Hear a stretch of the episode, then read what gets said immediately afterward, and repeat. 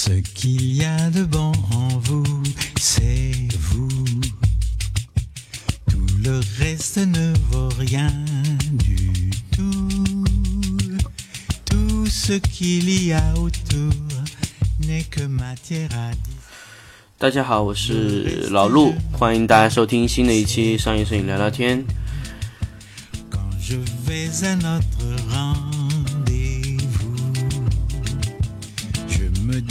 que les gens s'en foutent de ne pas venir avec moi. C'est vrai qu'ils ne savent pas ce que c'est que d'être auprès de vous. Certains me disent du mal. 呃，欢迎大家收听新的一期商业摄影聊聊天啊。那么在这里呢， 不知道这期节目我会不会真的去给它发布，但是我在这里想给大家说一说这期节目。呃，不管是我会去做还是不会去做这个事情啊，当然，嗯，我会把这期节目去录，开始慢慢的去录下来。那么这期节目呢，其实是谈论一个敏感的话题啊，那当然是日本 AV 的诞生与发展啊。我觉得这个话题会比较敏感一点点。当然，这个故事也非常非常非常的长啊。那么我也不准备一期把它说完。那当然，如果大家真的有兴趣听的话，我可以一期一期的去给大家去做啊。那么，其实所谓的日本 AV 呢，其实大家不要难为情，因为我们其实都有多多少少的去会看过或者听过这个问题啊。那么，其实，呃，为什么商业摄影聊聊天这个电台会去去做这么一个节目？其实，呃，我也是想了很久很久，我觉得，嗯，试试看去做吧，因为我之前我有手上拿到一本书啊，是叫《日本 AV 影像史》这么一本书，当然，它主要是讲了日本 AV 在一九。到大概是五十年代，二十世纪五十年代到一九九零年、九十年代的这一整体的这个 AV 的发展，包括我们现在看到 AV 这些品类啊，还有 AV 的一些不同的这种过程呢，他对他在书中呢都对这个东西都进行一个详细的去介绍啊，包括 AV 是怎么诞生的啊，怎么发展，又经历过哪些磨难，其实 这些东西呢，在这本书中呢。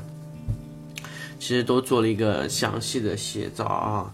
当然，大家如果是愿意听我说，也可以；当然是愿意自己去去找这本书来去看，也可以。当然，我不知道这个节目会不会被和谐啊，但是我可以跟尝试跟大家去做一下啊。那么首先呢，他这本书上呢对 AV 做了一个强详细的一个解释啊。AV 呢都是指图像。用图像记录男女性行为、性行为本身、性行为的前戏，以及唤起性兴奋的其他各种行为的录像带及 DVD，我们把它称为 AV。那这是他对 AV 的一个整体的一个客观的评价啊。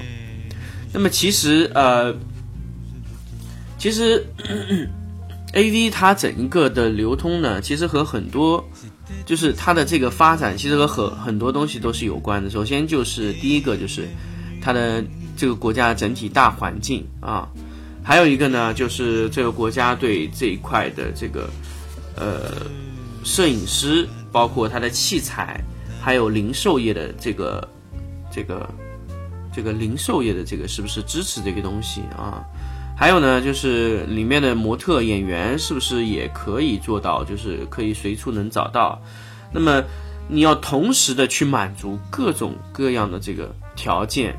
那么这个 A V 这个市场或者说这个产业，它才可以继续的去发展下去。当然，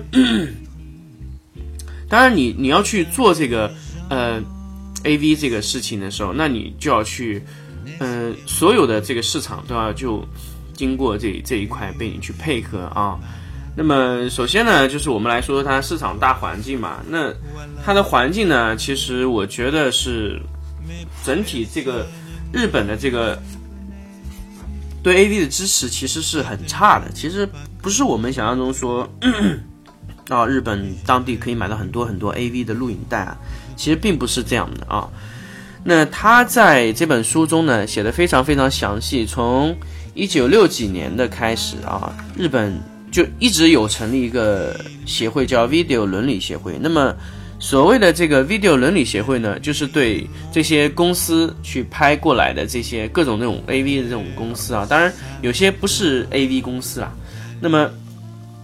它是有些是还是老的那种电影公司，它也会去做这个拍摄这种片子。当然，你的片子如果要正式的去发布在零售正规的零售这个 量贩式的这种零售店里去销售，那么就必须经过 Video 伦理学会的这个审查才可以去啊。去发布或者说是在电影院放啊，都要经过这个发发布的。那不是说像我们国内认为的，说是随便拍个片子啪上电影院放，那是不可能的。当然，你作为一个日本在这个伦理就是这种 AV 审查机构是非常非常详细的这种 一个国家啊，那其实他对这块的管理其实也是非常严格的。那么呢，其实他。如果说他去审查，那他的标准是什么呢？制片方在剪辑成成人 DVD 影片时，都要依据各审查机构制定的标准，对淫秽的部分进行处理。那么这种处理可能是马赛克处理，或者是，呃，用镜头去遮盖，就不拍到那个位置啊。那么如果作品的淫秽程度较低，就贴上审查通过的标签，推向市场。啊，那其实他他这一一整个的审查机构都是非常非常完整的啊。那么在审查完成之后呢，那么如果是他认为是合格的、通过的，那他才会去把这个 这个是作品啊流向市场。那么你这个审查呢也是非常非常严格的。那比如说是露毛的，或者说是拍到性器官的。还有一些呢，就是真的你要去做这个，呃，也就是说，你不能去去拍到那种露毛或者露露出性器官，然后更加更加夸张，比如说真实的去性交这种东西，根本就是无法通过伦理协会，就是你无法在这个伦理协会之后，你通过那个那个标准啊，就是过去可以可以去去去去去投放市场。啊，那那其实有有朋友跟我说，那我其实看到的东西都是这样呢，都是有突破这个限制。那么这个时候呢，就是有另外一种类型的，啊，那那一些电影公司呢，就是站在边缘化啊，那么就是去他的片子呢就不会在大的量贩式的这种零售商店去去做啊，那当然也会在一些地下的零售市场，还有一些录像带的租赁市场。那么日本呢，其实。如果你去购买一盘 DVD 或者说 VCD 去这样购买一盘过来看的话，价格非常高，所以他们很多都是用租赁这种形式。那么租赁的方式呢，就可以让一盘，呃一一个光盘或者说一个作品呢，它这个利益最大化。假设说买过来一千块钱一张 DVD 啊，你租用一次可能是一百块钱，那么你只要租十次就回来了，那就是成本收回了。那么这个时候呢，你再不停的往外租、往外租、往外租的价格呢，都是一样的。啊，都是都是这个价格，那你都会，那多出来的那个部分就是你的利润在那边空间了啊。那么这个就是所谓的一个日本的一个租赁的一个机制啊。当然，就是因为有了日本这个租赁的机制，所以才会让这一块呃 A V 的这个市场会不停的发展。那么我又要说 A V 它是怎么诞生的呢？其实 A V 诞生之前呢，呃，这本书里写到是什么？就是日本的很多 A V 啊，或者说是这种色情的东西啊，它很多的都是受这个欧美国家的影响。那么其实其实最早是在欧洲地区出现的这个这个呃色情类的这种这种录像带或者说电影啊，当然是也会拍过非常非常的多。那么他会拍到什么呢？就是会拍到比如说。但是他们不会真实拍到性交的场面，甚至是性器官都不会拍到。那么通常只拍摄女性的上半部分身体，那么下半部分身体呢，通常是不会进入这个啊画面中的。那么这个可以通过一些镜头的手法给它推移掉。那么其实它的这个发展其实也比较艰难。那么。呃，日本在一九六几年的时候就就非常非常受这个欧洲地区的这个熏陶啊，那么然后日本就开始慢慢的去做了这种事情。那么呢，之前呢，日本一直对色情有两种定义，一种叫软性色情，一种叫硬性色情。个软性色情呢，其实也就是所谓的就是没有真实性交的行为，但是它是让你感觉到了那种性交的过程，那种是属于软性色情。那么通常软性色情呢，其实在电影院或者说是各种这种大的正规的零售市场，就是可以看到啊。那么硬性色情呢，就是直接拍到性器官和性性交这种画面。那么这种是属于呃硬性这种色情上面的。那么硬性色情呢，其实很多时候是日本的一些地下的市场去做的这个事情，但是这个做的老实说比软性色情更加好。那么其实，在那个时候、那个时机的下面，呃，那么硬性色情可能是大家更喜欢看到。所以说，软性色情的一个疲软，跟硬性色情的这么一个一个崛起，其实是有一个大环境上的一个，呃，应该是来说是有一种大环境上的一种相互产生的这么一种东西，所以它硬性色情才会慢慢的流通在这个市场上面。所以，包括到现在，我们也看到了很多的是这种。呃，硬性色情的一种一种一种作品啊。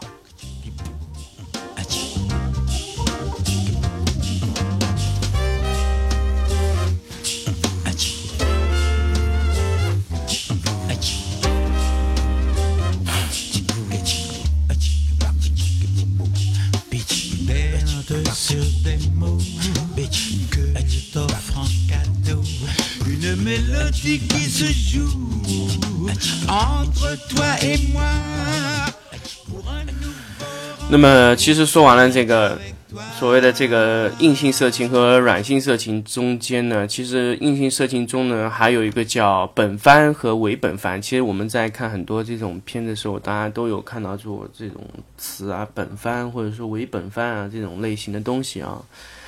那么本番呢，其实就是所谓发生真实的性性性关系啊，就是怎么说呢，就是。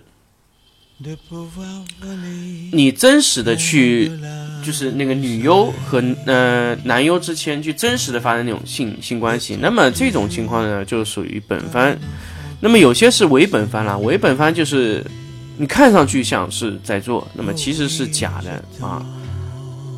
那么其实。老实去说，那个 A V 的发展，其实日本在 A V 上去要发展成现在这个样子，其实也付出了非常非常多的代价啊。那么首先就是说要说导演这一块了，那么他的导演当然有有出现过非常非常多啊。那么有春熙策啊，各种类型的这种导演，大家可能说出来名字都可能都不太知道啊，因为是有非常非常多的这个导演。都会去做这个以身试法这个事情。当然，硬性色情呢，之前很多之前，因为在一九七零年之前，几乎所有的这个所谓的硬性色情都是伪本番。虽然拍到了这个性器官，但是在真实的拍摄中其实是没有发生这个性关系的。那么，所谓的这种啊，包括像之前有春春木，还是叫什么一个导演拍摄的这个叫。叫纪念自卫这个系列啊，当然也是所谓的硬性色情。那虽然是拍到了性器官，或者说拍到了毛。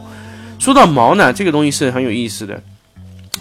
日本的这个 video 伦理机构啊，他对这个毛的认定是非常非常的严格。也就是说，你拍到毛了，那基本就是无法这个，呃，无法就是通过这个 video 伦理协会的这一整个这这个。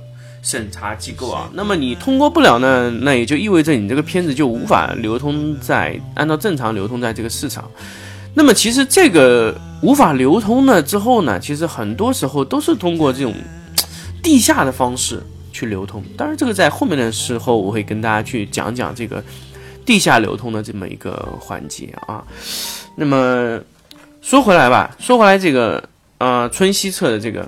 一个大胆的一个创新，就是硬性色情直接是做了一个本番。那么大家知道，如果是本番拍摄的鼻祖，在日本应该就是春熙策。春熙策呢，其实他是一个比较有争议的这么一个人。当然，大家在呃百度上可以去摆，或者说我不知道能不能摆到这个人啊。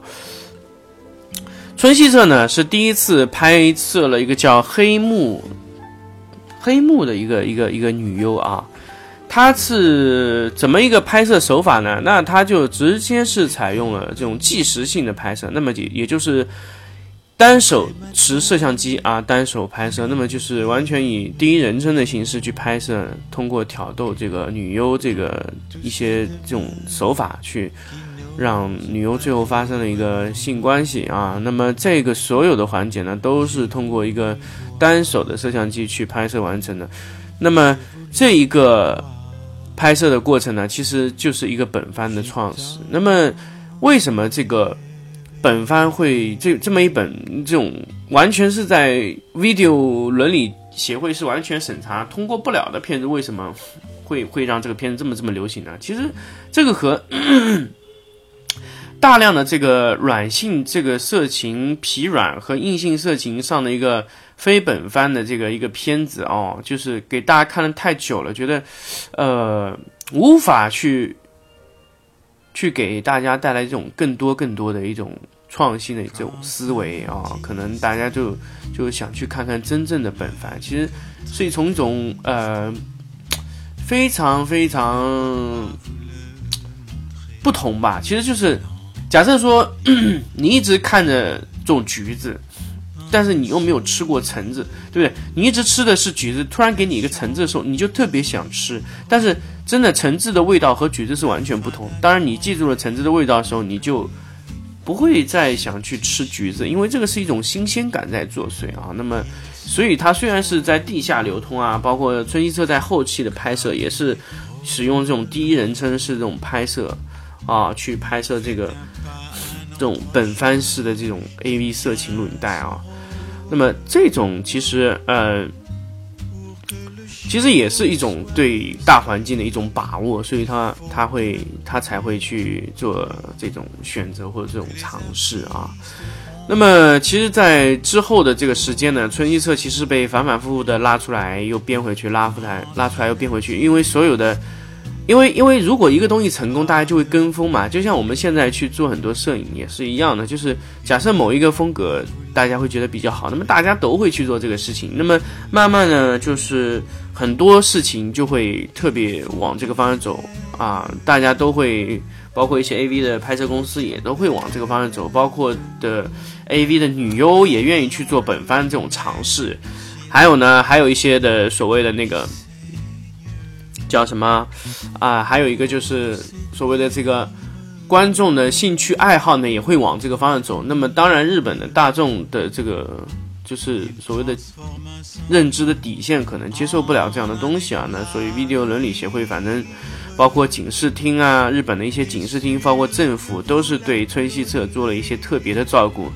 不管是什么情况，反正春熙社几乎都是几进攻、几进几出啊，都是经常是有坐牢或者怎么样这种情况。当然，可能不一定是坐牢，是拘留这种形式啊。那春熙社反反复复的，其实到最后，到呃本番的这个东西，其实可能也都已经被大家去遗忘的时候，春熙社可能才慢慢的淡出这个市场。所以，其实做第一个吃螃蟹的人，其实他的老实说，他的 下场其实。也不是太好吧，因为他做的东西实在太有颠覆性了，所以其实，呃，他的个人的生活也比较困难。所以怎么说呢？其实我们要鼓励大家去创新，但是每一次我们去做颠覆性的创新，都要必然去要背负着一些就是一些责任，或者说更多的是这种是这种这种事情做出来给我们带来这种代价。所以其实。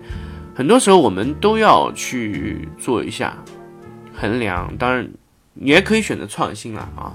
那么说完春熙车之后呢，其实 A V 呢又迎来了一个新的发展高潮，那么就是几乎都是做了本番。那么本番中呢，其实还会有更多更多的啊选择，比如说是呃有性虐 S M 系列，那么后来是有 S M 系列出来之后呢。呃，其实也是为了就是发展这个 A V，那么其实也是慢慢的往那个方向走。其实我一直跟大家说，是其实任何一个不要说是日本啊，任何一个国家的人都是喜欢尝试这种新鲜的东西。所以，呃，如果你老是给人家看本番，或者说仅仅只是本番的话，其实可能别人对这个。这个作品啊，就是会慢慢的产生疲软、审美疲劳这种东西啊。其实这种也不能说是审美疲劳，因为它根本就不是美的东西。那么，其实就是说市场的需求会不同、不停的这种发生的变化啊。那么，在不停的变化之后呢，其实到最后，慢慢的这个。其实也发生了很多戏剧性的一些东西，比如说后来拍了一个豚鼠系列，大家应该知道的话，应该知道豚鼠系列。那么豚鼠系列就确实是惹了一个大麻烦哈，导致豚鼠系列在日本全境封杀，包括在网络中也被全部封杀。因为是什么呢？因为日本警视厅那个时候查到一个人啊，就是杀了一个很多的这个小孩子啊，就是。就未成年的小孩子，那么这个人呢，在家里收到了大量的这个东西，都是 S M 的这种作品啊，包括一些恐怖片，最多的是豚鼠，而且豚鼠的这个系列就完全就被封杀掉了。那么到现在为止都无法在这个起来。那么豚鼠确实是一种比较变态的一种作品啊，大家如果看过的话，应该是知道是有多么变态。那么但是。豚鼠确实是也是日本在发展极端 AV 的情况下产生出的一种，呃产物啊，也可以说是毒瘤。我觉得啊，这个就是把那个 AV 这个往另外一个非常非常不好、恶劣的方向去发展的一个东西啊。其实呃，良性的一个 AV 的这个发展其实也是存在，包括中国国内现在其实也有像良性的在发展，比如说。呃，我们去拍摄这些呃床戏的尺度会越来越大，可能之前我们只是拍摄呃头部以上吧，可能现在可能慢慢的会往胸呃上半身，包括下身都会一层一层拍。那么当然不会发生这种本番这种行为，但是所谓的这种露毛这种也是不太会有，所以。和日本早期在 A V 上面碰到的问题几乎是一样的。中国在审查这个视频，呃，色情这个视视频这个尺度上面也是一样的，包括嗯，这个 A V 这个审查制度上面的。那么它的，比如说 它的这个，呃，它的这这一整个的这个叫叫什么？叫它的这个露毛的尺度，还有包括它的性交的时间，这个播放的时间长度，也都是会有慢慢的限制。我相信，其实，呃，如果是我不幸严重的话，我觉得中国可能会之后也会碰到这样的问题，比如说性交的时间啊，包括这种，当然是中国从法律意义上是不允许这些黄色的东西流通的啊。那么，所以也其实也不允许评论这个东西。当然，呃。中国其实现在对黄色的东西其实查询的非常厉害，包括各种的网站对这个东西的封杀啊，当然也是非常非常的厉害。那么其实，其实老实说，软性色情在中国的电影中其实出现了不在少数，所以软性色情的这个整体的发展，我觉得也会非常非常的厉害。所以其实大家并不用去担心说是软性色情能不能走得更远啊，其实。呃，软性色情在中国的发展还没有完全结束，其实还会再往前多。所以其实呃，删减的这种问题，所谓这种删减镜头啊，或者说是裁切镜头，比如说武媚娘这种裁切的问题，其实在中国之后可能会发生更多，因为就是会和这个大众的这个伦理观就是发生强烈的碰撞之后，可能会。可能会电影会选择妥协，当然有不妥协，当然就是会，就是以身试法啊，或者说是啊以软击石吧。我觉得这个肯定是在中国是行不通的啊。那么今天呢，A V 的这个这个发展或者说是诞生啊，就给大家先说到这里。那么之后呢？第二期节目中呢，我会跟大家再谈谈 A V 发展和诞生中出现的一些其他的问题啊。